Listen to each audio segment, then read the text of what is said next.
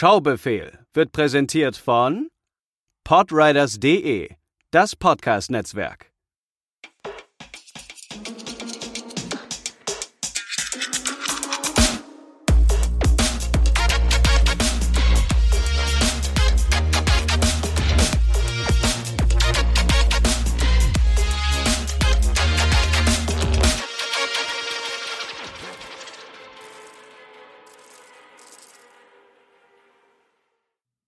Herzlich willkommen, liebe Zuhörer, bei der 48. Ausgabe des Schaubefehls, wenn ich mich nicht ganz täuschen sollte.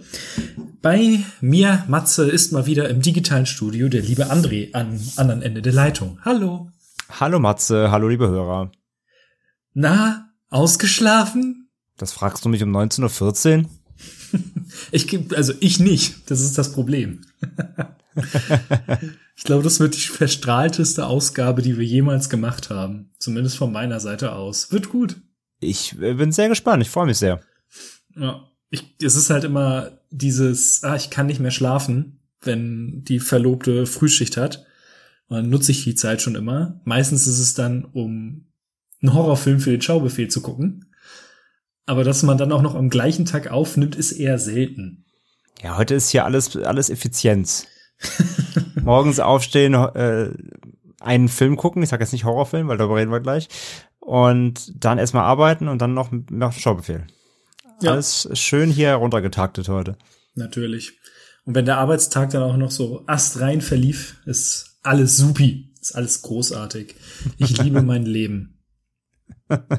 Die Leute lieben auch dein Leben. Weiß ich nicht. Ich weiß nicht, ob die das so geil finden. Doch, doch, die, die Hörer lieben auch dein Leben, da bin ich mir sehr sicher. Hm. Ich weiß halt nicht, wie groß die Überschneidung ist zwischen Schaubefehlhörern und diejenigen, die das wirklich interessiert, was bei GZSZ so abgeht. Vielleicht höher, als wir denken. Sollten hier sehr viele GZSZ-Fans da sein, bitte lasst es uns wissen. Instagram oder Twitter, at Schaubefehl, gerne meldet euch. Naja, also ich habe letzte erst wieder, ich habe ich hab jetzt unsere Statistiken ausgewertet und dabei ist mir wieder aufgefallen, dass wir einen extrem hohen weiblichen Höreranteil haben für einen Filmpodcast von zwei Dudes. Echt? Und ja, haben wir. Und ich glaube tatsächlich, das kommt eventuell durch deine Filmauswahl, die du mir öfter gibst. äh, ich schiel da so auf äh, Musicals und diverse ähm, andere Dinge, Teenie-Gedönses. Wir haben also für einen, für einen zwei Dudes sprechen über Filme-Podcast haben wir einen unwahrscheinlich großen ähm, weiblichen Höreranteil. Das freut mich. Das freut mich wirklich sehr. Zeugt davon, dass die Filmauswahl auf jeden Fall sehr divers ist, ja. Oh. Das heißt, ich soll dir mal wieder mehr so solche Sachen geben. Nein. Keine Angst, fürs nächste Mal ist schon, ist schon vorgesorgt. Hatte ich befürchtet. Aber nee, ich ein. Also natürlich, du kannst mir immer geben, was du willst. Ich gucke ja auch, also ich habe ja keine Wahl. Gucken muss ich ja dann eh. Einfach nein. Aber wie gesagt, ja, es hat auf jeden Fall einen positiven Side-Effekt auf unsere ähm, Hörerschaft. Das auf jeden Fall, ja. Das freut mich wirklich. Das ist schön. Mir fällt jetzt der Übergang zu deinem Film. das freut mich sehr, das finde ich schön. Wie den Tod? wow. Wow. Nein. Ey, ich, wollt, ich war, ich war, was denn? Ich wollte, ich wollte direkt mal einsteigen, so mit auf, auf, wir wollen ja mal auf das Mood-Level des Films kommen, den ich heute bespreche. Ja, der ist, ist ein reines, lebensbejahendes, komödiantisches Meisterwerk, oder? Siehste? Siehste? Also passte das auch eigentlich ganz gut. Auf jeden Fall. Na gut, lassen wir das, das wird nicht schöner. Ähm, mm -mm. Ich, ich starte einfach mal rein. Mein Film ist, war und wird immer sein in dieser Folge A Ghost Story hast du mir gegeben. Von 2017. Und ähm, ja, wir hören kurz in den Trailer rein.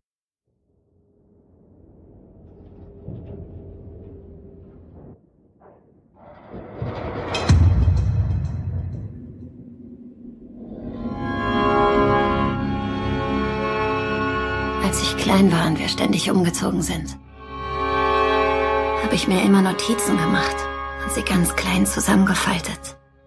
Und dann habe ich sie versteckt. Was stand drin? Einfach nur Dinge, an die ich mich erinnern wollte, damit, wenn ich mal zurückkomme, was auf mich warten würde.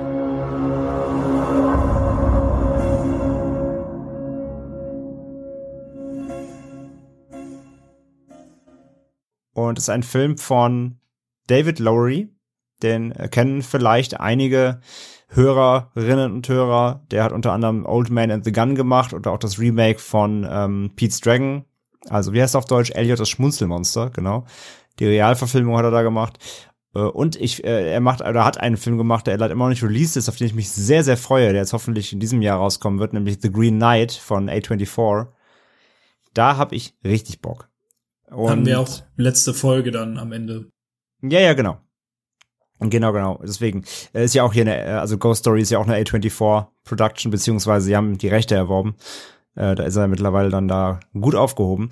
Und ja, ich habe den Film jetzt äh, gestreamt bei Amazon und es gibt ihn aber nicht im normalen On-Demand-Streaming-Programm. Also man muss ihn leihen. Gibt's aber eben auf allen gängigen Plattformen. Ja, also Amazon habe ich das gestreamt.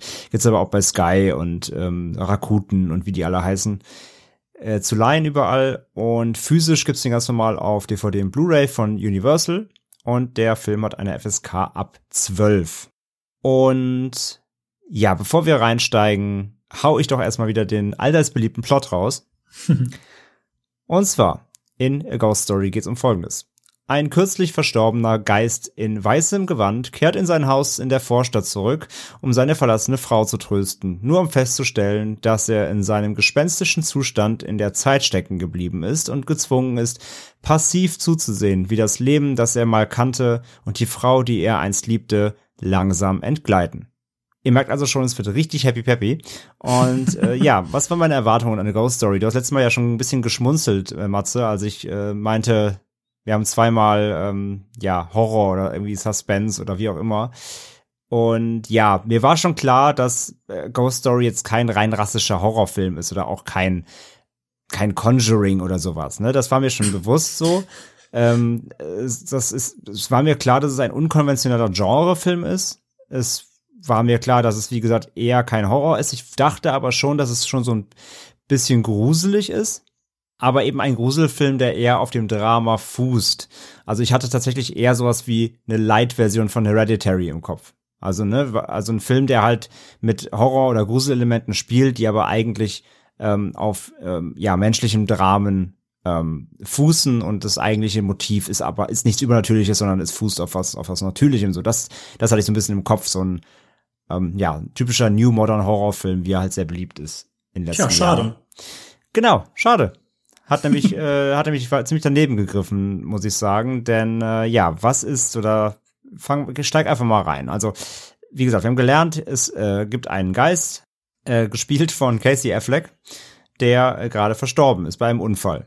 Und er hat seine ja, geliebte Frau zurückgelassen, gespielt von Rooney Mara. Und die beiden haben im Film keine richtigen Namen. Er heißt einfach C und sie heißt M.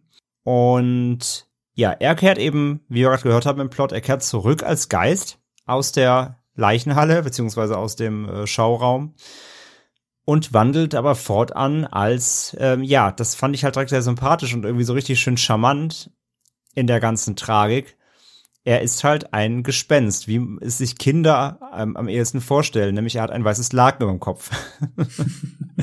ja, also er ist wirklich so ein Gespenst mit zwei Augen, äh, zwei, zwei Löchern als Schlitze, wo er durchgucken kann und dann weißes Gewand über dem Kopf. Und er beschließt, äh, ja, zurück nach Hause zu gehen zu seiner Frau, um sie da halt vorzufinden, wie sie natürlich, äh, äh ja, in Trauer äh, liegt. Und ich glaube, das erste, über was ich mal sprechen will, direkt ist erstmal die ganze Bildsprache und die Ästhetik und die Stilistik des Films, weil das ist, glaube ich, eine Sache, die bei Ghost Story A sehr wichtig ist, aber B auch gleichzeitig äh, spalten kann, ähm, weil das, glaube ich, nicht jedem taugt. Mhm. Also A, jetzt mal direkt mal vorweg, der, das, das ganze Bild hat ein 4 zu 3 Format und hat, hat wirkt zudem so, hat so, so abgeflachte Ecken, sieht aus wie so ein bisschen so ein Instagram-Fenster, äh, wirkt sehr ja, wirkt sehr, sehr, wie kann man es, sieht ein bisschen aus, als ob man es auf dem alten Röhrenfernseher guckt irgendwie. Ich so. hatte immer irgendwie das Gefühl, dass es mehr nach Dia-Show aussieht. Ja, oder genau, oder so Dia, aber ich hatte auch so einen alten Fernseher, weil es die ganz alten, die man so in der Küche steht, hat noch eine Antenne oben drauf. Mhm. Hat so ein kleines, abgerundetes Bildformat eben. Und ja, zudem arbeitet der Film fast durchgehend mit äh, festen Kameraperspektiven und Einstellungen. Du hast nur wenige Schwenks, wenn dann sehr langsame sondern meistens feste Kamerawinkel und die Bilder, die der Film erzeugt, werden auch teilweise minutenlang wirklich stehen gelassen. So, es geht in dem Film sehr viel um Wirkung, um Bildwirkung und das gar nicht groß unterlegt mit Schauspiel, da kommen wir gleich noch, sondern es geht jetzt tatsächlich mehr so um die Kamera und die Bilder sollen eine gewisse Atmosphäre einfangen und gleichzeitig eben übertragen auf den Zuschauer. Und wenn man das zum Beispiel mal jetzt auf die, auf die Charaktere münzt, zum Beispiel anfangs eben, am Anfang ist er eben, also er stimmt, der Film startet nicht direkt damit, dass er stirbt, sondern man hat davor noch ein paar Szenen mit den beiden. Und da erzeugt zum Beispiel diese Kameraarbeit für mich äh, so Liebe und Nähe und macht das auch sehr, sehr, sehr nahbar und sehr charmant und man glaubt den beiden das auch sehr, was durch diese, diese Kameraarbeit untermalt wird. Und später erzeugt genau das Gleiche dann quasi, ähm, ist dann verantwortlich dafür, diese Trauer und Tristesse und diese Zerrissenheit ähm, zu transportieren. Das ist echt ganz spannend. Und zudem der ganze Film arbeitet sowieso mit sehr entsättigten Farben, mit, mit ähm, ja, einer gewissen Kälte, sag ich mal. Und ja, wieder zum Schauspiel. Ähm, Mara und Affleck natürlich beides absolut äh, ja, taugliche Schauspieler, wissen wir ja alle. Ähm, hier ist es halt sehr, sehr weird natürlich der Einsatz der beiden, denn A, Casey Affleck sieht man eigentlich 80 Prozent des Films gar nicht. Und da die Frage, ja. glaubst du wirklich, er war die gesamte Zeit unter dem Laken? ja, gut, das ist jetzt schwierig, äh, glaub, ob ich alles vor, ob ich vor, also hättest mir das, hättest mir die Frage vorher gestellt, wäre es spannender gewesen. Ich weiß es, weil ich es nachgelesen habe. Ah, okay. Ähm, er war tatsächlich im Hauptdreh, war er drunter immer, aber sie hatten noch einige Reshoots zu machen danach und Nachbesserungen und da war er nicht mehr drunter. Da war es der Production Designer. Um, ähm, und ja, das ist mich genau der Punkt, da gebe ich direkt darauf noch ein, weil, also man sieht ihn halt wirklich einen halben, mehr als einen halben Film sieht man ihn gar nicht, aber trotzdem, er steckt größtenteils drunter und natürlich bringt das auch so eine gewisse, du musst jetzt eine Körpersprache natürlich, du arbeitest nur mit Körpersprache, äh, sobald es dir irgendwie möglich ist, wobei ja man ja auch sagen gleichzeitig hier muss, der Geist macht halt auch nicht so viel, ne? Ähm, mhm. Der steht meist in der Ecke, ist halt einfach der stille Beobachter, der er als äh, verschiedener nun mal ist und äh, ja, beobachtet eben die Situation und, und äh, ja, kann eingreifen hier und da, darauf kommen wir gleich auch noch zu sprechen. Aber bleiben wir noch mal bei, ist bei dem Geist selbst. Was ich auch total, also wenn wir jetzt schon bei den Trivias waren so ein bisschen, es war halt wohl auch so, dass Lowry sich bei den Vorbereitungen in der Pre-Production dachte, das wird ja alles total easy. Da schmeißen wir halt Casey Affleck einen Laken über den Kopf machen da zwei Löcher rein und dann ist die Sache gegessen. So, dann haben wir sein, dann haben wir sein Kostüm, sein, sein, sein, seine Maske, sein Make-up schon fertig. Ja, nee. War leider nicht so. Ähm, dieses, dieses Lakenkostüm hat wohl die ganze Produktion vor eine riesige Hürde gestellt. Und bevor es mit den Dreharbeiten losgehen konnte, war sehr viel mehr Vorarbeit nötig, als sie überhaupt jemals dachten. Denn das Problem war einfach, dass wenn du so, also erstmal A, so ein Laken, so ein Bettlaken, was sie da hatten. Wenn sie es mhm. übergeworfen haben, waren immer noch so eine halben Füße, also so eine halben Beine zu sehen, weil das gar nicht gereicht hat von der Größe. Das war schon mal Punkt eins. Dann natürlich, wenn er sich bewegt, dann doch mal und rumläuft, das ist immer verrutscht, ja, also es hat ja keinen Halt auf dem Kopf auch richtig. Also mussten sie halt wirklich dann am Ende des Tages so, er trägt halt diverse Schichten an Laken, die an verschiedenen Stellen seines Körpers befestigt sind. Also irgendwie über die eine Schulter hängt halt eins, das da irgendwie festgenäht ist, auf der anderen Seite hängt eins. Das sieht man ja auch, dass das so ein bisschen, also es sieht zwar obenrum aus wie eins, aber unten sieht man, dass es wie so ein Rock ist fast, so der so mehr aus mehreren Teilen besteht. Und es war halt ein Riesenaufwand, jedes Mal dieses Ding anzulegen. Und sie brauchten teilweise sogar so, haben sie so Fadentricks so von Puppenspielern ähm, genutzt, um dann auch den Kopf gerade zu halten, weil immer dieses Augenpartie verrutscht ist. Also da stecken irgendwelche Fäden drin, die dann irgendwie, also unfassbarer Aufwand dafür, dass das so simpel eigentlich aussieht und wirken soll, dieses, äh, dieses Geister äh, Lakenkostüm da äh, zu inszenieren. Fand ich, fand ich extrem spannend. Ja, ein Freund von mir hatte sich mal, hatte sich das auch mal überlegt, dass es eine witzige Idee ist und hat es zu Halloween als Kostüm der hat das die Herberts eigentlich getragen, genau aus dem Grund, weil es halt einfach sau anstrengend war und nie richtig gehalten hat. Ja, und dann halt wirklich einen ganzen Film, wo es ja auch eben natürlich entsprechend aussehen muss. Das war wohl richtig, richtig, ja, pain in the ass, wie man so schön sagt. Aber letzten Endes, ähm, Trivia vom Dreh hin und her, es sieht cool aus, weil ich mag einfach diese Simplizität dahinter sehr gerne. Sondern, dass, dass sie wirklich hier in einem ernsthaften Film, der eine traurige Geschichte erzählt, das, dieses, die Sache ja fast schon dieses kindheitliche Motiv des, des Huibu-Gespenstes so, ernsthaft durchziehen und nutzen. Fand ich sehr, sehr charmant und hat auch eine gewisse äh, Wirkung dann eben in diesen Bildern eben, wenn dieses einfach dieses formlose Ding in der Ecke steht und einfach dieses weitere Treiben beobachtet. Und ja, hier Rooney Mara eben als Trauernde fand ich auch super. Die ist halt, die spielt halt super intensiv, macht sie richtig gut. Sie ist auch gar nicht so viel im Bild, wie man glauben mag. Ähm, fand ich auch, also überraschend, die, die beiden Hauptdarsteller sind eh überraschend wenig eigentlich on screen eigentlich, insgesamt im ganzen Film.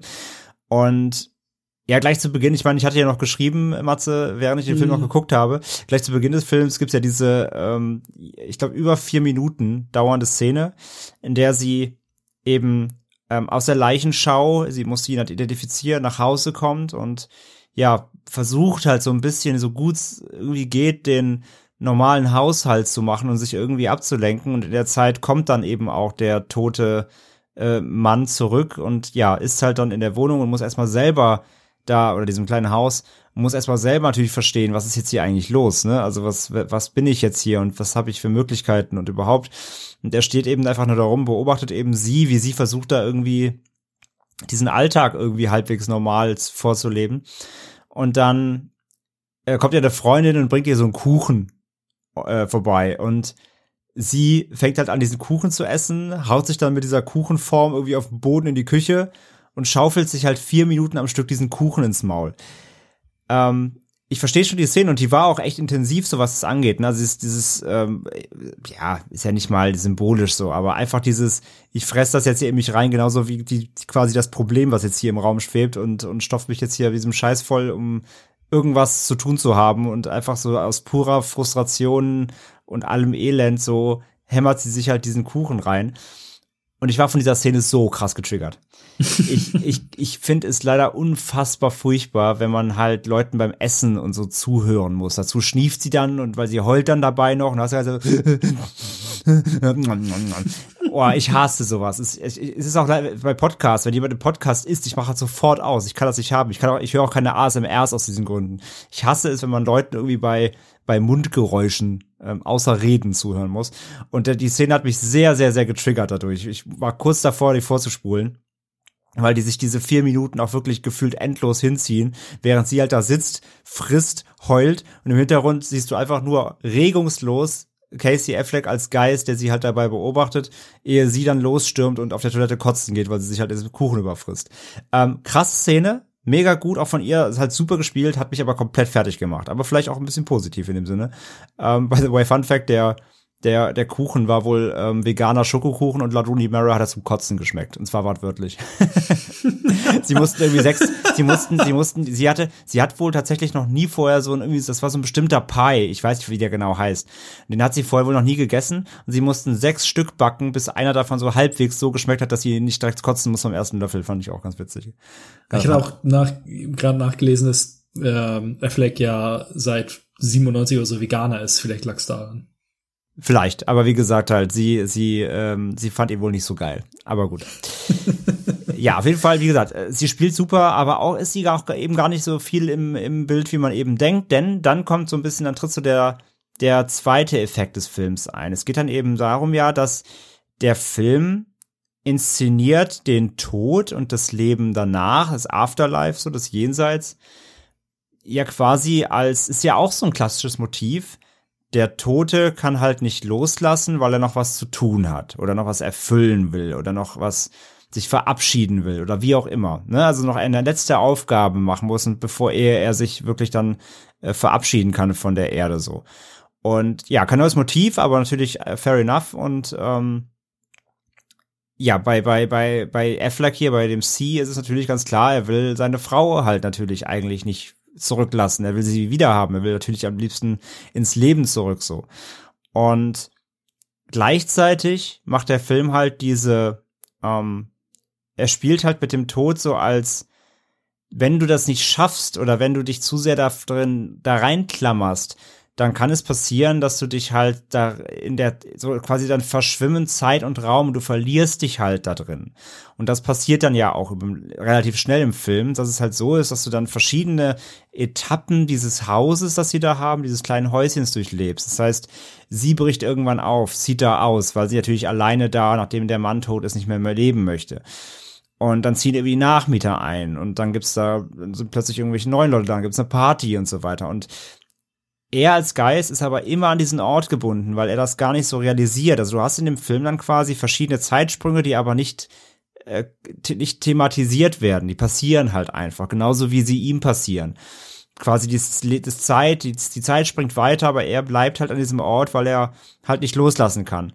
Und dadurch hast du dann eben auch viele verschiedene so ähm, Nebencharaktere und Nebendarsteller, die aber jetzt alle keinen großen ähm, Impact so auf, auf das Geschehen haben, sondern die ra rasen quasi genauso vorbei, wie die Zeit und das Geschehen an, an, an dem Geist vorbei jetzt rauschen, der sich da so ähm, losgelöst in diesem Haushalt befindet, ohne, ohne zu wissen auch so richtig, was er jetzt eigentlich genau nochmal soll. Und Du hast dann höchstens halt zum Beispiel diese eine Party halt, wie gesagt, da, da ist ja hier Will Oldham, der so einen Monolog hält, so sehr lang im Film, ist glaube ich auch der, der längst gesprochene ähm, Part des ganzen Films. Also der Film ist generell sehr dialogarm. Und ich glaube, sein Monolog, den er da hält, so, der, der, der fühlt ja dann so ein, so ein Monolog über den Tod und das Leben und das Universum und dass die Menschheit eigentlich eh schon längst doomed ist und wir eh alle sterben werden. Also ist jetzt auch alles egal und so. Sehr, sehr, sehr aufbauend. Und ähm, sein Monolog ist, glaube ich, länger als, als, die, als die Lines von Casey Affleck und Rooney Mara im Film kombiniert. und äh, ja, auf jeden Fall, ne? Und dann ist ja auch diese, diese spanische, glaube ich, oder texanische Familie dann da, äh, die, die da eingezogen ist, wo dann ja auch dieser tatsächlich so der einzige Gruselpart im Film, wenn man es so nennen will, ist er nicht wirklich, äh, reinkommt, wo der Geist auch mal spuken darf quasi, ähm, wo sie halt das so inszenieren, dass dann ähm, ja, Affleck da als, als Geist halt wütend ist, dass er jetzt eben die neue Familie wohnt und nicht mehr seine Frau, dass sie weg ist. Und er fängt dann halt an, irgendwie Porzellan runterzuwerfen und Bilder umzuwerfen und sowas. Und das ist halt auch wieder so charmant gemacht. Das fand ich fast sogar schon ein bisschen komödiantisch. Das war so ein, wie gesagt, der ganze Film ist schon sehr schwer und, und schon der, der traurig und fast, fast depressiv in manchen äh, Teilen. Und das fand ich so fast ein bisschen komö komödiantisch schön, wie sie halt zeigen, so, du siehst halt als Zuschauer diesen Geist im Bettlaken, der Teller runterwirft und weil er wütend ist, aber für die Familie sah es halt aus wie ein Poltergeist. Mhm. Das fand ich halt sehr, sehr, sehr charmant. Und ja, das war so eine Szene, wo ich zumindest mal schmunzeln musste, weil es irgendwie so, so süß inszeniert war. Ähm, aber ja, und das zieht aber eben so alles eben vorbei. Also du hast halt diese ganzen Zeitsprünge bis hin ja sogar dann später in die, in die totale Moderne, als dann ja auch dieses eigene Haus, wo die beiden gelebt haben, wo er da verweilt, wird ja abgerissen später. Und übrigens eine sehr traurige Szene, fand ich. Ich fand es irgendwie so richtig ergreifend, wie sie dieses Haus halt platt machen, so, so, keine Ahnung, indem du halt so viele Jahre des Lebens verbracht hast und dass du dich irgendwie so klammerst so viele Erinnerungen hast und dann plötzlich wird einfach platt gemacht und der Geist steht dann so in diesen Ruinen dieses Hauses. Das fand ich richtig traurig.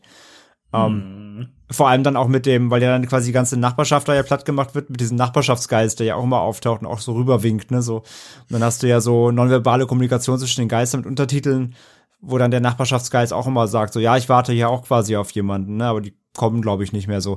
Es ist alles schon sehr bedrückend. Es ist irgendwie süß, aber es ist auch schon sehr bedrückend alles. Und übrigens, dieser Nachbarschaftsgeist ist übrigens äh, Lowry persönlich. ähm, hat er selber gespielt.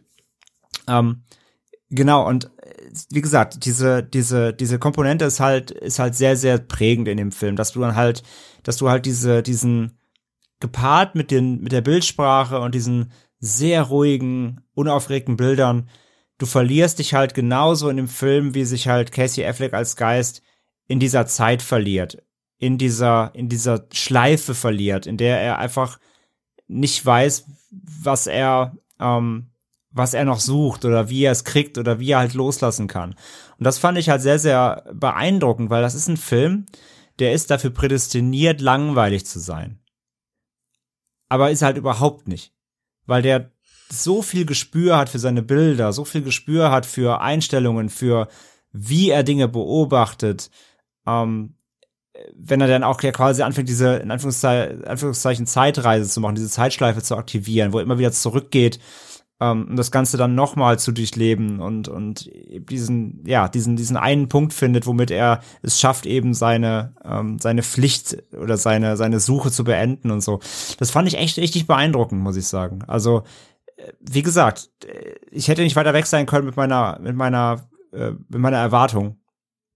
Es ist kein Horrorfilm. Es ist auch kein Gruselfilm. Es ist wirklich eigentlich ein lupenreines Drama. Es ist ein Genrefilm natürlich, weil er natürlich in einer gewissen Weise, je nachdem ist auch wie, wie gläubig man ist oder was man glaubt, äh, hat er ja auch dann eben diese übernatürliche Komponente mit drin natürlich.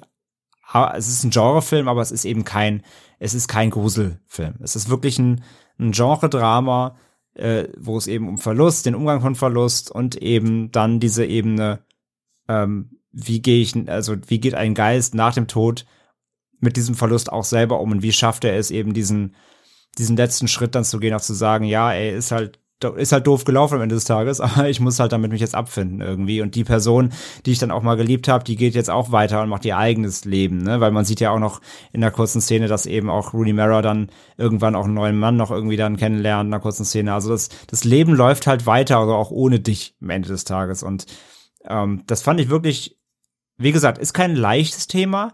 Der Film ist definitiv bedrückend aber dabei trotzdem irgendwie so herzlich und das und und endet ja auch auf einer doch auf einer positiven Note irgendwie auf einer schönen Note. Also ich habe selten einen Film gesehen, der es schafft, auch gerade mit der gleichen Stilistik, ohne da seine Stilistik zu ändern, es schafft von so Liebe und warm über Trist, Trauer, depressiv bis hin zu schön und Glück irgendwie äh, sich auszuerzählen, ohne dabei halt wie gesagt irgendwas zu ändern an seiner an seiner Charakteristik. Das fand ich wirklich beeindruckend, muss ich sagen.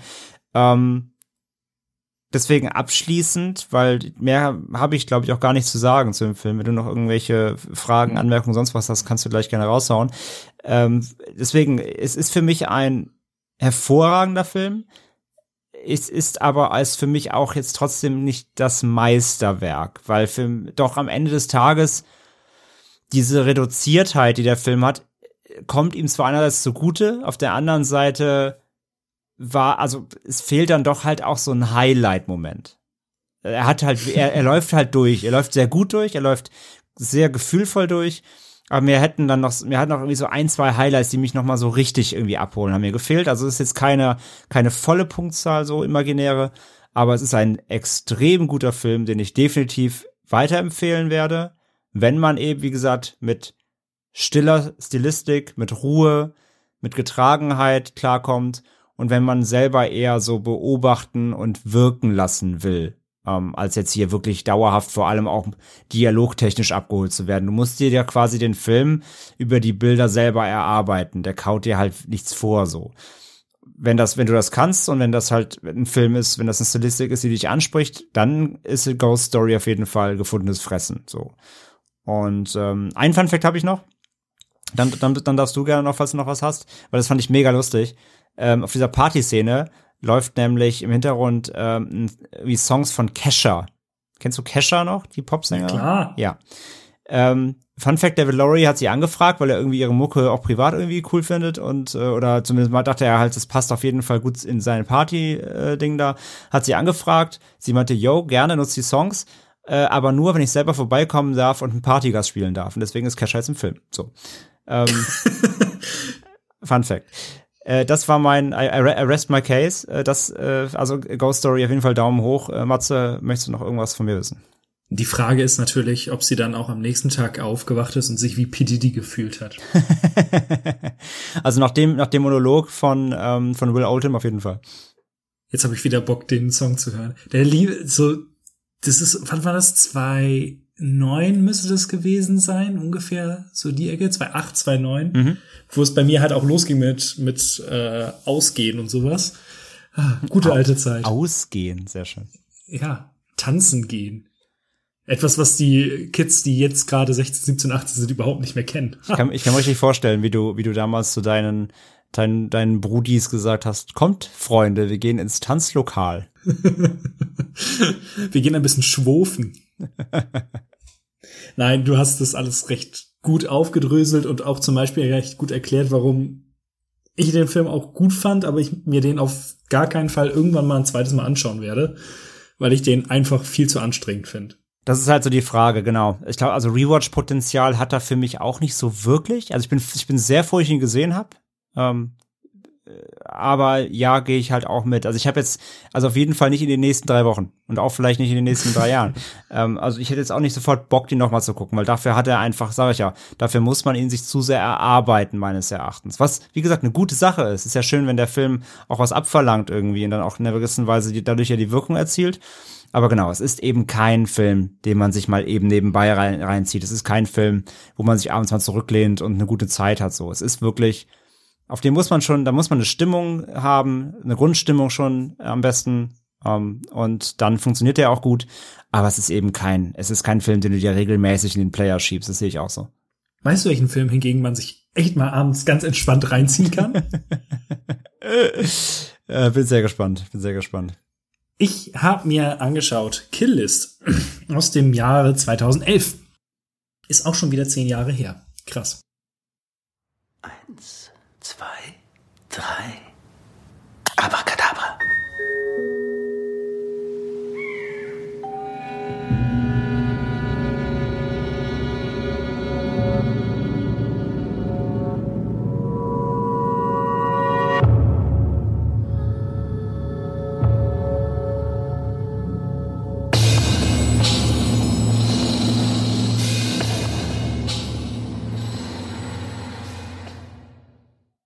Regisseur Ben Wheatley, ich hatte das beim letzten Mal schon erwähnt, ich kenne von Wheatley Free Fire, den habe ich mal bei einer Rocket Beans Preview gesehen, fand mhm. den sehr, sehr geil. Mhm.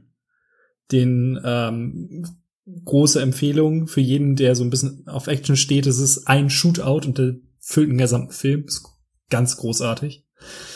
Und der, ähm, da ist mir aufgefallen, Ben Wheatley hat so ein bisschen eine Verbindung zu meinen Fantasy-Filmfest-Erfahrungen beziehungsweise zumindest so peripher, denn ich glaube, war das das Centerpiece in dem Jahr, als ich das allererste Mal da war, mhm.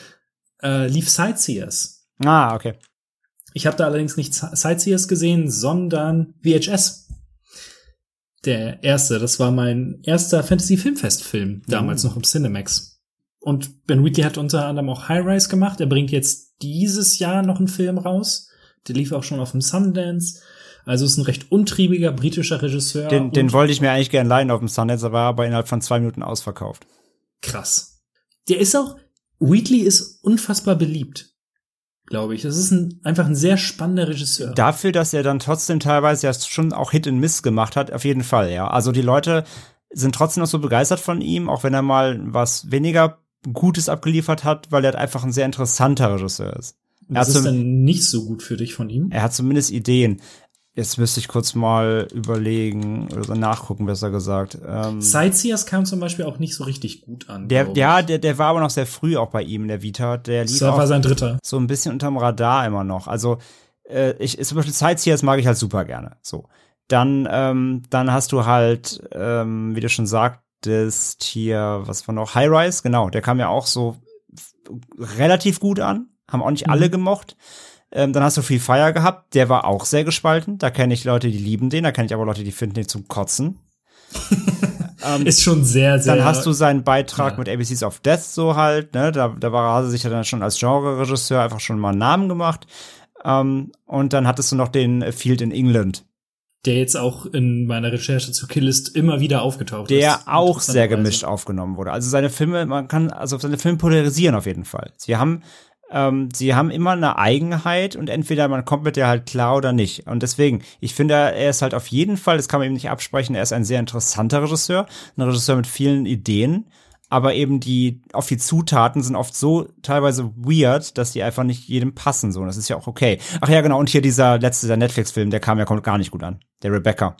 Das, das Remake. Ne? Das Remake, genau. Das, äh, der kam ja komplett durch die Bank oder ziemlich. Ja, also in, seiner, in seiner ganzen Vita auf jeden Fall, glaube ich, mit am schlechtesten bisher weg. Mhm. Und sein neuer, nur fürs Protokoll, genau, dann, falls ich auf die Watchlist setzen will, sein neuer heißt In the Earth. Genau, ist mit dem Einkehr von Yesterday, dem Beatles-Film. Ähm, ich habe gerade keine Ahnung. Joel Fry. Ja, das ist auch ein sehr, sehr unterhaltsamer Film, fand ich. Genau. Aber so viel erstmal zu Wheatley. Also, wie gesagt, ich finde, ich, ich mag den auch. Also, ich mag ihn einfach als Regisseur aber ich kann jeden verstehen, der nicht mit all seinen Filmen klarkommt. Das ist schon sehr speziell irgendwo. Ja. Er hat bei zwei Folgen von Doctor Who äh, Regie geführt. Wusste ich auch noch nicht. Naja, er ist Brite. Muss er. es, gehört, es gehört da zum Vertrag schon dazu. Ah, Sie sind ein erfolgreicher Re Genre-Regisseur aus England? Hier, Doctor Who. Kommen Sie rein, kommen Sie doch mal rein, setzen Sie sich. Im Cast haben wir Neil Maskell als Jay, die Hauptfigur des Films. Dann Mai Anna Buring oder Buring, ähm, ich glaube, sie ist sogar Schwedin, als äh, Shell. Michael Smiley, einer der geilsten Namen überhaupt, als Sam und Emma Fryer als Fiona. Das sind so die vier wichtigsten Figuren im gesamten Film. Ähm, ja, die Mayana, die Mayana Buring, äh, die war ja auch in The Decent. Da hatte die ja ihre größte Rolle. Den habe ich ja auch immer noch nicht geguckt. Oh. ich weiß, dass du den sehr gerne magst. Das stimmt. Der Film hat durchaus auf internationalen Filmfestspielen so ein bisschen Wind gemacht, hat den Empire Award als bester Horrorfilm bekommen. Bei dem British Independent Film Awards hat Michael Smiley als bester Nebendarsteller abgeräumt und beim Puchon International Fantastic Film Award äh, hat Miana Büring gewonnen. Immerhin. Ich habe mir den Film jetzt auch äh, bei Amazon geliehen. Also auf den äh, gängigen Plattformen ist er zu leihen oder zu kaufen, je nachdem. Und es gibt interessanterweise in Deutschland nur eine Blu-ray, wenn ich das richtig gesehen habe. Beziehungsweise die DVD ist dann nicht mehr so richtig äh, verfügbar. Mm wenn man das Ganze ein bisschen, ja, äh, wenn man den Film sehr, sehr gerne mag, dann sollte man vielleicht zu Zavi gucken. Da gibt es eine äh, Limited Edition, wenn die noch verfügbar ist. Äh, bisher steht hier nichts von ausverkauft. Allerdings ist die von Zavi und äh, wenn die aus UK kommt, kann ich aus Erfahrung sagen, aktuell ist das ein bisschen schwieriger mit Paketen. Ja, leider, vor allem seit dem Brexit. Eben, ich warte seit zwei Wochen auf ein Presskit. Ja, bei mir kam gerade äh, Weathering with You von Savi mit 16 ja. Euro Zollaufschlag und ich warte noch auf Battle Royale Limited Edition von Arrow aus UK. Ich glaube, da wird auch nochmal locker drauf geschlagen. Also ja, UK-Bestellungen gerade leider nicht so einfach. Ich habe aber die deutsche Blu-ray von Killis, die ist äh, gut. Also da gibt's hm. nichts dran auszusetzen. So. Ich hatte auch ganz kurz überlegt, wegen Arrow, die bei der Donnie Darko äh, Jubiläumsedition zuzuschlagen. Mhm. mhm. Aber das ist halt gerade echt so ja, ist leider echt, ist leider echt doof. Gerade weil ich immer gerne im Arrow eigenen Shop bestelle. Ähm, mhm. Aber ja, also Donnie Darko hatte ich auch schon im Blick. Da habe ich aber die äh, eh schon die Dual Format von Arrow. Und äh, Battle Royale habe ich zwar auch die die deutsche von Turbine, mhm. aber ich konnte auch Franzi nicht ausreden, die von Arrow zu bestellen, was ihr Lieblingsfilm ist. Und die Edition ist auch leider sehr, sehr, sehr schön. Hatte bei Battle Royale ist der einzige Film, wo ich mal richtig, richtig viel Geld in die Hand genommen habe, um mir eine, damals, als der auf, noch auf dem Index war, mir eine Sonderedition aus, ich glaube, Österreich oder so zu bestellen, mhm. dieses riesige Buch, oder das, was aussieht wie so ein schwarzes gebundenes Buch. Ja, ja. Das ja. ist ganz geil. Äh, Killist hat auf der IMDb eine Wertung von 6,4. Metacritic sagt äh, 67 von 100 und Letterboxd, da liegt er bei ein bisschen besser bei 3,5 an meinen Erwartungen. Äh, ich hatte schon in, beim letzten Mal gesagt, dass ich nichts vom Film wusste, außer dass viele den im, ich sag mal, im Genrebereich ziemlich gut finden. Wie gesagt, ich kannte halt Ben Wheatley und wusste, okay, das ist dann wahrscheinlich irgendwie was, irgendwas Besonderes und jetzt kein 0815 Horrorfilm. Und äh, ich wurde ja von dir durchaus vorgewarnt, dass das Ganze so ein bisschen in Richtung äh, Mindfuck zum Beispiel geht, wenn man das als, ich sag mal, in Anführungszeichen Genrebezeichnung nehmen möchte. Äh, wo, wo wir gerade bei Donnie Darko waren. Und ja, ich habe dann einfach ein, erstmal einen Horrorfilm erwartet. In der Inhaltsbeschreibung stand irgendwas von Auftragskiller. Schauen wir mal, wo das hingeht. Und äh, apropos äh, Inhaltsbeschreibung, die UFDB Inhaltsbeschreibung wurde geschrieben von Moonshade. Eine Existenz zerbricht. Doppelpunkt. Ist immer schon gut, wenn das so losgeht. Jay ist ein Mann mit Vergangenheit. Okay. Entschuldigung. Das sind so Nullsätze. Ich liebe die. Matze, hast du auch eine Vergangenheit? Vielleicht. Ja. Oh, viel wichtiger hast du eine Zukunft. Ah, ja, die soll man vergessen, nur in der Gegenwart leben, sagte auch der Arzt. Äh, früher Ex-Soldat und Berufsmörder will er einfach im Schoße seiner Familie durch Schrecken des Vergangenen vergessen. Doch akuter Geldmangel und seine deswegen wütende bis verzweifelte Ehefrau Shell machen das fast unmöglich. Immer wieder gibt es Streit, laute Worte, Tränen, Stets sucht Jay anschließend wieder nach Versöhnung. Um die schlimmsten Sorgen zu mindern, greift Jay nach dem Strohhalm, den ihm sein Freund Gal hinhält. Einen letzten Auftrag, drei Unbekannte zu ermorden. Doch schon der Vertragsabschluss mit dem Auftraggeber ist mysteriös, denn die Unterzeichnung erfolgt mit Jays eigenem Blut. Und von da an wird es nicht mehr besser, denn die Opfer und ihre Taten weisen auf etwas viel Schlimmeres, Düsteres hin, das am Ende des Weges auf Jay wartet, der zunehmend an seiner psychischen Zerrüttung aufgrund von Gegenwart und Vergangenheit leidet. Ich weiß nicht. Ist da für dich schon zu viel drin in dieser Inhaltsbeschreibung? Hm, ja, nee, geht eigentlich noch. Ja, ich hatte nämlich überlegt, aber nee, ich fand das auch ganz, Das ganz in, solide. das ist in Ordnung. Kommen wir zum Film. Eine Sache, die mir nach Abschluss äh, direkt aufgefallen ist oder auch währenddessen schon, der Film lässt sich enorm gut in eine Dreiaktstruktur äh, rücken. Und die gehen auch alle knapp 30 Minuten. Mal ein paar Minuten mehr, mal ein paar Minuten weniger. Aber es lässt sich ziemlich gut immer so einen Strich ziehen und dann ist hier ein Part vom Film zu Ende und da geht's weiter. Und die sind alle ungefähr gleichgewichtet. Mm, Was dabei interessant ist, in diesen drei Akten springt der Film ziemlich doll zwischen den Genres. Man hat nämlich zu Beginn, äh, im Gegenteil zu dem, was ich erwartet hatte, erstmal ein astreines Familien-Ehedrama. Da haben wir dann Jay und Shell, die sich sehr viel anbrüllen, die sich sehr viel ankeifen und der Sohn, der das leider alles mitbekommt und verwirrt ist, was denn Mama und Papa da so machen. Und das ist etwas, was in diesem Film ziemlich wichtig ist äh, und was Ben Wheatley in den, in, in den Interviews auch ganz, ganz häufig dann gesagt hat, nämlich, dass er Kill List schon als astrein Horrorfilm sieht, weil diese Form von Streit für ganz viele Leute einfach eine Horrorvorstellung ist und dass die Angst davor haben. Und da muss ich so ein bisschen schmunzeln, weil das habt ihr bei Devils und Demons ja auch häufiger mal die Frage so, was macht euch Angst? Ähm, er hattet ja da die, zu Weihnachten war das glaube ich die Community-Folge. Ja. Und da ist so, ähm, was ist für euch Horror oder so? Und ich fand es eigentlich ziemlich unterhaltsam, dass Wheatley das Ganze so ein bisschen vorwegnimmt.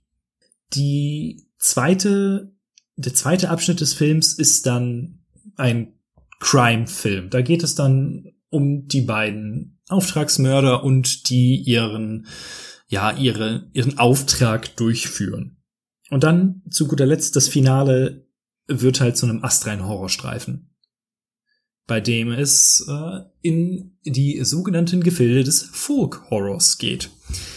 Und da musste ich auch so ein bisschen lachen, weil du hattest ja gesagt, dass Sebastian dir den Film empfohlen hat, ne? Äh, genau. Und ähm, Sebastian Seidler von Kollege von dem Projektion Podcast, äh, die haben ja auch eine gesamte Episode über Folk Horror gemacht. Genau, ja. Und da wusste ich schon, okay, wo hatte ich mir gedacht, okay, ich, daher kommt das wahrscheinlich irgendwie, dass es zu uns kommt. Was ich sehr, sehr spannend finde, dass alle drei dieser Genres nie aufgesetzt wirken, sondern dass sich das Ganze zu einem großen und Ganzen sehr gut zusammenmischt und immer homogen wirkt und nicht, okay, das ist jetzt hier irgendwie ein bisschen weird und passt da nicht rein. Das liegt in erster Linie daran, dass man in dieses Ehedrama sehr schnell reingeschmissen wird und man als Zuschauer erstmal bemerkt, okay, darum geht's jetzt hier erstmal. Aber bereits da werden schon ähm, die Grundsteine gelegt für das, was später folgen soll. Und das ist auch eine Sache, die ich jetzt in der kurzen Recherche, die ich heute tätigen konnte, ähm, häufig gelesen habe, dass viele das Ende so plötzlich finden und dass das ja so eine 180-Grad-Wende ist. Wo ich mich dann frage, habt ihr euch den Film überhaupt angesehen? das geht direkt, der Film öffnet mit einer Title Card, wo ein sehr merkwürdiges Symbol in den Bildschirm geritzt wird. Und dass man da vielleicht dann nicht unbedingt alles für bare Münze nehmen muss oder dass da durchaus noch ein paar mehr Sachen kommen, das war doch irgendwie klar. Oder irre ich mich da? Ich sehe es ganz genauso, wobei ich auch sagen muss, ich habe ihn ja jetzt auch nochmal zur Vorbereitung nochmal geguckt äh, auf den Podcast und mir ist es jetzt schon, als ich wusste, wohin der Film geht, deutlicher aufgefallen. Mir, mhm. Beim ersten Mal habe ich, hab ich zwar auch gemerkt, da wird irgendwas eingestreut, aber ich habe es nicht greifen können, weil ich zu fokussiert auf Drama plus Auftragskiller-Film war. Okay. Nö. Das ist nämlich auch eine andere Sache. Vielleicht ist es wirklich ein, ein Ding der Erwartungen, aber und auch der Filme, die ich inzwischen schon geguckt habe. Ich habe ganz häufig jedes Wort in diesem Film auf die Goldwaage gelegt und habe geguckt, wie das passt mit anderen Dingen, die man schon weiß oder die vorher vielleicht etabliert wurden. Und dann fallen einem relativ schnell viele Sachen auf und der Film betreibt halt ultra krasses Foreshadowing. Und dementsprechend war ich zum Beispiel, ja, gehen wir mal da kurz hin. Ähm, das Ende war für viele super krass. So die letzte Szene. Ich, ich wusste es einfach. Ich wusste, was passiert. Und dementsprechend war es eher so, ah ja, logisch. Und nicht, oh mein Gott und oh, wie schlimm. Sondern ja, es, darauf hat der Film hinausgearbeitet, die gesamte Zeit. Und ist dann konsequent. Vielleicht bist du einfach zu smart. Nee, auf keinen Fall bin ich zu smart. Nicht um 6 Uhr morgens. Ja, okay, also mit den, mit den Zeichen und so weiter gebe ich dir vollkommen recht, aber hast du auch wirklich das Ende so, das Ende so kommen sehen? Ja. Respekt. Wir machen, wir machen vielleicht nochmal gleich einen Spoiler-Part auf. Okay kommen wir dann noch dazu, dass ganz, ganz viele schreiben, vor allem die, die den Film dann gut bewerten, dass der auf Englisch gut-wrenching ist und sie nicht losgelassen hat. Mhm. Und auch da wieder, vielleicht liegt es an den Filmen, die ich schon gesehen habe, der hat eine unheimliche Atmo. Man hat die gesamte Zeit irgendwie so ein leicht entrücktes Gefühl und das entsteht nicht nur dadurch, durch, durch die Dinge, die passieren, sondern auch dadurch, wie Wheatley zum Beispiel schneidet. Das ist teilweise super hin und her geht und auch merkwürdige Musik. Und deswegen, du hattest es gerade angesprochen, das hat Hereditary besser gemacht. Zumindest in meinen Augen. Ähm, der ja durchaus ähnliche Züge ab annimmt an bestimmten Punkten. Und ja, äh, ich find's halt spannend, dass Sebastian, soweit ich das weiß, ja mit Ari Aster so gar nichts anfangen kann oder nur sehr, sehr wenig. Und äh, ja, Dementsprechend ist gut hier, aber ich fand den lange Zeit nicht gruselig. Ja, aber, aber der Film will ja nicht gruselig sein. Ja, weiß ich nicht. Also, zumindest hat er auf ganz viele Leute diesen Effekt. Deswegen also, fand, also, fand also aus, aus meiner Perspektive, ja, ist ja deine, ist ja deine Kritik. Äh, von meiner Perspektive hat der Film keinen Anspruch, gruselig zu sein. Also für mich ist, ist gruselig das falsche Adjektiv hier irgendwie. Weil, mhm. weil Grusel, Grusel ist ja schon wieder, also da wäre dann wäre Ghost Story auch Grusel. Also äh, Grusel verbinde ich mit anderen Dingen, mit mit keine Ahnung, ähm, ja halt wirklich Conjuring oder so, oder zumindest irgendwas seichteres als das, The Others oder sowas. Das ist Grusel. Aber Killis ist doch in weiten Teilen, also erstmal generell in weiten Teilen maximal vielleicht das Finale, aber das, das ist finde ich, also nee, eigentlich nichts im Film würde für mich das Adjektiv gruselig umschreiben. Es ist, mir fehlt gerade so eine vernünftige Übersetzung für unsettling. Unangenehm? Ja. Ich nehme ja dann immer gerne Zermürbend. das Wort entrückt. Ja, nee, nicht zermürbend. Ich nehme immer gerne äh, entrückt. Mhm. Und dass man irgendwie so das Gefühl hat, okay, irgendwas ist nicht richtig. Ja, würde, da gehe ich komplett mit, aber ich finde, also für mich ist es gruselig, ist das falsche Wort, weil glaube ich auch der, glaube ich, Leute, die den Film nicht kennen, das, glaube ich, sehr falschen Eindruck von dem Film bekommen würden. Hm. In meiner Meinung nach. Mag sein. Ähm, und das hatte der Film, der hat das zu einem gewissen Grad geschafft, aber nie, dass ich mich wirklich unwohl gefühlt habe. Im Gegensatz halt zu dann als Beispiel Hereditary. Sondern das, und das mag vielleicht um das mal nochmal einzubringen, an meiner Apathie zu der Uhrzeit gelegen haben oder dass ich den halt in Anführungszeichen nur am Fernseher gesehen habe. Ich glaube, das ist nämlich auch mal ein Film, der nochmal ganz, ganz anders auf einer Leinwand wirkt und mit einer vernünftigen Soundanlage. Möglich, ja.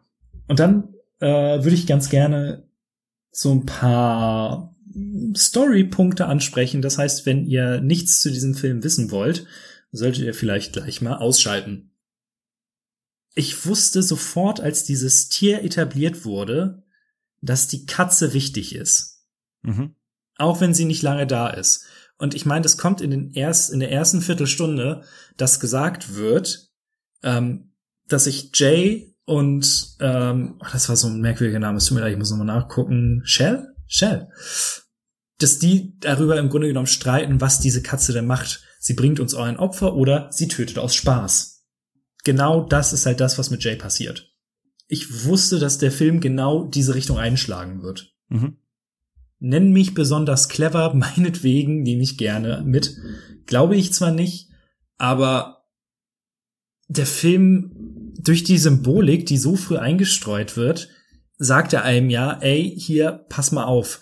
Genauso dieser Ritterkampf, der kommt direkt nachdem die sich einfach super gezofft haben und wirkt so eigentlich aus dem Kontext gerissen, was dann wiederum in mir das ausgelöst hat, dass es irgendwie eine ähnliche Bedeutung haben soll. Das also beziehungsweise eine, eine wichtig, dass es irgendwo wichtig wird. Mhm. Dann redet Jay sehr viel von seinem Sohn.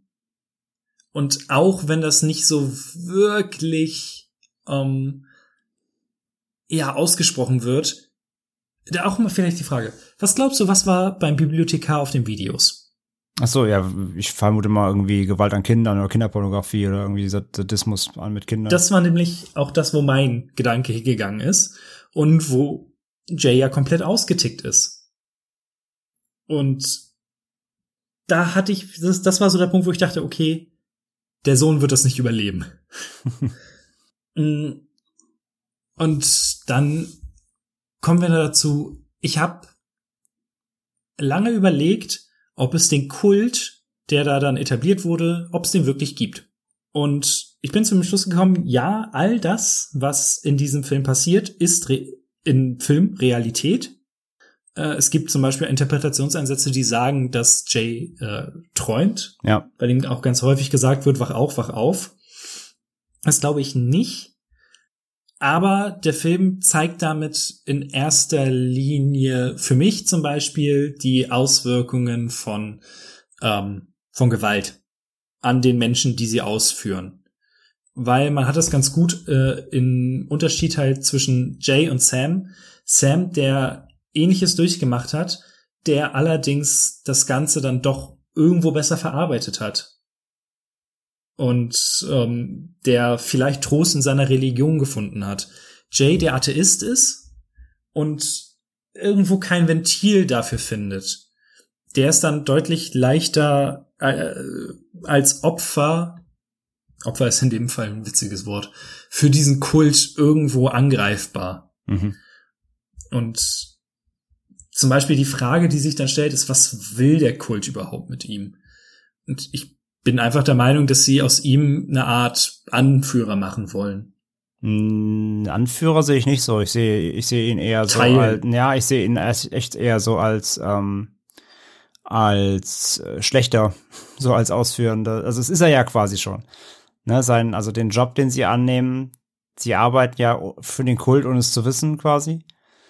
Und Ja. allein dadurch, dass du ja auch merkst, wen sie da ausstattet, der ganze Film für mich im Kern ist halt sowieso ähm, die, die Unterwanderung der Gesellschaft so durch die New World Order. Das geht so in die Richtung QAnon, da wird ein neuer Staat aufgebaut, so ähm, in die Richtung geht der ganze Film für mich, weil die, äh, diese Sekte, die anscheinend ja schon sehr mächtig ist und dass man sie kennt, wen die da auch ausschalten lassen. Weißt du, so, es geht um Politiker, es geht um Geistliche, Aber die gehören zur Sekte. es geht um, ja, ja, weil sie, weil sie halt, weil sie wahrscheinlich raus wollen oder, oder weil sie Sachen ausgeplaudert Nee. haben. Nee, nee, nee. Die gehören, ich bin der festen Überzeugung, dass sie zu der Sekte gehören und dabei sind und dass sie wissen, dass sie umgebracht werden und sich deswegen bedanken und nicht, dass sie raus wollen. Die grinsen ja und sagen, oh, vielen Dank. Und sagen nicht, oh, scheiße. Ja, sie sagen vielen Dank, weil sie nicht raus, also sie kommen nicht raus und werden damit erlöst. Aber wieso sollte die Sekte einen Auftragskiller damit beauftragen, Leute, die raus wollen, umzubringen? Und dann freuen die sich darüber. Weil ihnen vielleicht noch Schlimmeres passieren würde, wenn sie nicht getötet werden. Hm. Ist für mich nicht wirklich stimmig. Weil, die, weil seine Frau am Ende lächelt ja auch, ne? Ja, weil die wurde gerade abgestochen. Die, die ist im Delirium. Nee, ich glaube, die lächelt, weil die auch ganz Zeit schon im Kult war. Dafür gibt's keine Hinweise. Hm. Das habe ich nämlich auch gelegentlich gelesen und das wurde auch diskutiert und zeigt mir einen Hinweis dafür, dass sie im Kult ist. Ich glaube irgendwie die, also weiß ich nicht, vielleicht haben sie irgendwelche Drogen gegeben oder so. Ich glaube, am Ende gibt's so einen kleinen Zeitsprung, den man nicht sieht. Ein bisschen wie bei, wie bei Ghost Story. Nein, keine Ahnung. Das ist ja alles Spekulation. Ich hatte irgendwie, ich hatte das Gefühl, weil, weil das das gleiche Symbol, Symbolik war, die alle hatten, dass es irgendwas zu bedeuten hat. Würdest du denn sagen, dass Sam im Kult war? Nee, Sam glaube ich nicht. Nee, ist er auch nicht. Äh, er ist durch und durch Katholik. Das ist nämlich ein anderer wichtiger Punkt. Es gibt den, ähm, das Gespräch am Essenstisch über den Nordirland-Konflikt. Ja. Und deswegen ist Sam ja auch kein Ziel für den Kult weil er sagt, ähm, das kann man nicht so über einen Kamm scheren. Und äh, Fiona, die dem Kult angehört, ist halt auch Atheistin in dem Sinne oder ist, gehört an diesen, diesen, was ist denn das deutsche Wort für Pagan? Pagan? Wahrscheinlich. Sie gehört halt auch dem Kult an und versteht da halt diesen, diesen christlichen Glauben nicht und äh, Sam ist ja auch total fertig, dass sie einen Priester umbringen sollen, zum Beispiel. Mhm. Ja, das, das, das, das meinte ich ja eben. Also, wen sie da halt auch, auch irgendwie töten, ne? Irgendwie, also ein Priester, der ja eben, wie gesagt, für eine, für eine gewisse Glaubensrichtung steht, die der Kult eben, eben vielleicht nicht haben will. Oder auch ein Politiker, der natürlich irgendwelche Fäden ziehen kann, den sie nicht haben wollen. Deswegen sage ich halt, habe ich ein bisschen das Gefühl, das soll so ein bisschen so New World Order Unterwanderungen symbolisieren. Nee, da gehe ich nicht mit. es tut mir leid. Also es gibt, es gibt komplette Essays dazu, halt, die sich nur um dieses New World Order Ding drehen. Also ich glaube, da schon steckt was von drin, aber ja klar, ist alles natürlich eine Spekulation, weil Ben Wheatley selbst hat dazu sich nie geäußert. Ich hatte ein ganz gutes Video gesehen, wo er gesagt hat, dass die drei in erster Linie für ähm, die Art von Gewalt stehen, die in diesem Film auch vorkommt. So der Priester steht für die Art verbale Gewalt, der Politiker dann für etwas äh, psychologisches oder halt das, was durch halt ähm, Oh Gott, ey, die Anglizismen. Unemployment. Arbeitslosigkeit. Danke. äh, so kommt. Ähm, und der Librarian war vor allen Dingen durch das, was er halt gehortet hat, dann eher die äh, physische Gewalt. Die Verkörperung dessen. I see, I see. Äh, zum Fazit. Ich fand den Film sehr gut. Fand ihn spannend durchweg. Äh, er hätte am Anfang noch so ein bisschen Tempo haben können, in meinen Augen. Dann nimmt er sich vielleicht ein bisschen zu viel Zeit. Aber es ist ganz gut meine Form des Horrors getroffen. So das, was ich daran ganz gerne meine. Und alleine darüber, deswegen, weil wir jetzt hier auch darüber diskutieren, ähm, offen gegenüber Interpretation, was ich ja immer sehr zu schätzen weiß. Mhm. Gutes Ding. Klang ganze Zeit irgendwie nicht so richtig bei dir so. Nicht? Nee. Hm, mag daran liegen, also auch. Also, also ist dein, dein ganzes, dein ganzes Plädoyer bis gerade eben klang nicht wie gutes Ding, sondern eher so, ja, war ganz nett, aber verstehe nicht, was alle davon, was alle damit wollen. doch, doch. Ähm, ist, es ist halt schon special kind of movie. In einer anderen Form wie jetzt Ghost Story. Oder äh, Ghost Story. Da müssen wir ja wahrscheinlich ein bisschen genauer sein. Mm, aber alleine, dass ich einen Bezug zu Hereditary ziehe, äh, den ich sehr, sehr, sehr, sehr, sehr, sehr gut finde. Um, ähm, und Kill ist es da nicht weit weg. In meinen Augen. Der, es ist ein spannendes Ding mit guten Schauspielern, eine interessanten Welt, interessanten Sachen und ähm, die Gewaltausbrüche fand ich zum Beispiel, die haben mir im Gegensatz zu anderen Filmen, die waren richtig unangenehm. Und das finde ich zum Beispiel auch immer spannend. Und nur weil ich sage, dass er mich nicht hundertprozentig gegruselt oder in dem Fall halt, ähm, ja, ähm, gepackt. Gepackt hat oder halt äh, mich verängstigt hat, heißt ja nicht, dass ich den deswegen schlecht finde. Nee, nee, nein, das ist mir klar, das habe ich auch nicht gesagt. Aber ich sage es halt, dein, dein Plädoyer oder beziehungsweise deine Abhandlung des Films klang jetzt nicht so positiv wie dein Fazit jetzt war. Ich dachte, du watschst ihn jetzt eher ein bisschen ab. Deswegen bin ich gerade überrascht, dass du ihn doch insgesamt. Ich hatte ja auch am Anfang gesagt, dass er die, die drei Sachen, die er aufmacht, sehr, sehr, sehr, sehr gut zusammenführt. Zum Beispiel. Ja, ne, wie gesagt, alles gut. Es, es klang einfach in meinen Ohren. Ich war überrascht, dass du als Fazit. Hm. Ich bin ja, ich bin ja froh, dass, äh, dass, dass, dass ihr doch noch, äh, dass er die Kurve gekriegt hat. Ähm, ich dachte jetzt nur tatsächlich, du bist am Ende doch kritischer, weil es doch, weil du sehr viel auseinander zu dröseln und ihm anzukreiden, Anführungszeichen hattest. Ähm, aber ist ja, ist ja, ist ja umso besser, wenn du als trotzdem als Endfazit trotzdem sagen kannst, hat dir gefallen. Ja. Nee, ist, äh, ich finde es halt schade, dass ich den nirgendwo streamen kann, um den mir irgendwie bei Zeiten nochmal anzugucken. Also vernünftig. Wie gesagt, ich fand ihn jetzt tatsächlich auch beim Rewatch, ähm, hat er mir echt noch sogar ein bisschen besser noch gefallen, weil ich, weil ich doch noch mal auf mehr Dinge achten konnte, wenn ich, weil, als ich, also weil ich ja wusste, wo die Reise hingeht. Das mhm. sind mir gerade eben was so divers, diverse Formulierungen an Sätzen, die definitiv halt aufs Ende schon hinausarbeiten, sind mir deutlich mehr aufgefallen, eben natürlich als beim ersten Mal, ja. Das ist doch schön. Das Einzige, was ich immer nur noch nicht verstehe, ist, warum sie ähm, die Fiona am Anfang dieses Symbol hinten auf den Spiegel, das sieht nämlich keine Sau. Es ist für den Zuschauer. Ja, aber es ist, das, das ist halt, das, das, ne, dann ist es halt eine unnötige Szene, so. Also. Aber sie nimmt ja auch zum Beispiel das Taschentuch von ihm mit, mit seinem Blut. Ja, ich weiß. Ich weiß, ich weiß. Ich sag halt, diesen, das mit dem Spiegel, das ist quasi, ja, wir markieren das Haus irgendwie.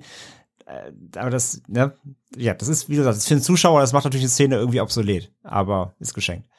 Wollen wir zu dem Film der nächsten Woche kommen? Ich bitte darum. Möchtest du anfangen oder soll ich? Ach komm, was soll der Geiz? Ich fange an. Wir machen mal was ganz anderes. wir machen mal was ganz anderes und du guckst dir bitte für die nächste Episode folgenden Film an. Yeah. Was heißt denn ganz was anderes? Naja, schon. Hatten wir, glaube ich, so in der Kombination aus Asia-Kino und Action, glaube ich, jetzt schon länger nicht mehr. Oder hatten wir überhaupt schon mal Asia-Action? Mm, weiß ich nicht. Siehste? Wir machen mal was anderes. ja, aber es ist auf jeden Fall ein Klassiker. Äh, Hardboiled von John Woo. Yes. Paar geile Zeitlupen. Nice. Chow Yun Fat Double, Double Gun, Double Gunned. Besser wird's nicht. Habe ich richtig Bock drauf. Äh, dann wird das Ganze nächste Woche ja sehr, sehr unterhaltsam und äh, durchaus etwas stärker asiatisch. Und ich bin jetzt sehr gespannt, ob du jemals von diesem Film gehört hast. Oh, ich sehe es gerade nur in klein, will es gar nicht aufmachen, groß. Das musst du aber, um den Titel vorzulesen, weil so liest man ich das. Ich muss ihn erstmal entziffern können, Alter. Wie schlecht kann man denn das, da was? Das ist, da, das ist unter den, äh, unter den Schriftzeichen. Das ist mir schon klar, aber im Hintergrund ist so viel Gewusel, dass du kaum das mittlere Wort lesen kannst. Also korrigier mich, aber Litchi Hikari Club? Ja. Also, ach so, wir haben tatsächlich zweimal was Asiatisches. Das ist natürlich auch wild. Ich habe nämlich äh, die Devils and Demons Folge zu Tokyo Gore Police ge gehört. Gesehen. und musste so irgendwie daran denken, dass ich ja auch irgendwann mal so einen weirden japanischen Genrefilm gesehen hatte. Und da ist mir der eingefallen, und ich habe bei Letterboxd auch geguckt, den haben gefühlt nur eine Handvoll Leute gesehen. Das äh, ist schon mal sehr bezeichnend. Und dementsprechend finde ich, ist das ein sehr guter Punkt, um diesen Film mal reinzuwerfen. Ich versuche ihn gerade bei Letterbox zu suchen, aber Letterbox äh, macht sich nicht auf. Das ist schon ein gutes Zeichen. Ah, jetzt. Ach, zwei, ah, der ist gar nicht so alt, das war 15, ja. Ja, genau. Aber wie witzig ist das denn schon wieder, dass wir jetzt zwei asiatische Filme raussuchen? Also ich meine, klar, ne, es ist ja schon wir wieder. Wir beide mögen ja Asia-Kino. Ja, ja, aber trotzdem, es ist mal wieder so skurril. Wir, wir sagen uns es ja vorher wirklich nicht, was wir uns aussuchen. Und ja, das ist manchmal ist es so geil. Hätte doch gefehlt, dass wir wieder aus demselben Jahr kommen. Das, aber das ist natürlich jetzt nicht Hardboys von 92. Aber es hatten wir auch schon ganz oft, dass wir uns Filme gegeben haben, die irgendwie also im gleichen oder zumindest so ein, plus ein, minus ein Jahr äh, stammen, ungewollt. Das ist immer sehr lustig. Also gut. Dann hatten wir unsere, unsere äh, Eingebung hat Asia auf die Folge geschrieben fürs nächste Mal. Und was sagst du jetzt so nach der ersten Kurzrecherche? Ich kann noch gar nichts sagen. Es sieht alles mega weird aus. Ich weiß jetzt schon, dass Franzi mitgucken wird, natürlich als äh Und es ist auf jeden Fall eine ähm, Verfilmung von was auch immer. Also steht nur nur was für Kenner der Vorlage. Ein Stern. also entweder ist es ein Manga oder vielleicht ein Novel oder so. Doch ein Manga, ja, ist ein Manga, okay. Hm. Also bei Letterbox haben den Film 167 Leute gesehen. Und es gibt einen Fan, das heißt, einer hat ihn geherzt. Äh, aber hat immerhin eine Durchschnittswertung von 3,1. Das, äh, ja, geht schlimmer. Eben. Gut, dann nächstes Mal Hardboiled und äh, Litchi Hikari Club. Ich bin sehr gespannt. Same, same. Dann bedanken dann. wir uns, wie immer, fürs Zuhören. Und ja, wie ihr wisst, wir kommen alle zwei Wochen samstags jetzt immer, wenn ihr das Ganze immer schon zwei Wochen mittwochs hören wollt, äh, gerne bei Patreon oder Steady subscriben. Wenn ihr das ein bisschen unterstützen möchtet, was wir hier machen, wenn ihr euch die Filme kaufen wollt, die wir in der Folge haben, guckt in die Show Notes. Da sind Links zu Amazon mit einem kleinen Ref-Link. Auch da kleinen Centbeträge kommen uns zugute, wenn ihr das möchtet, würde uns freuen. Und ansonsten freuen wir natürlich uns einfach, wenn ihr weiter zuhört. Und wenn ihr irgendwie was zu unseren äh, Kritiken erwähnen möchtet, hat Marcel ja schon gesagt, Social Media, Twitter oder äh, Instagram am besten. Oder auch wenn ihr uns wirklich direkt was schreiben möchtet, gerne immer an post.schaubefehl.de könnt ihr direkt Fragen stellen oder Feedback da lassen. Ansonsten, bis in zwei Wochen. Bis dahin, macht's gut. Ciao. Tschüss.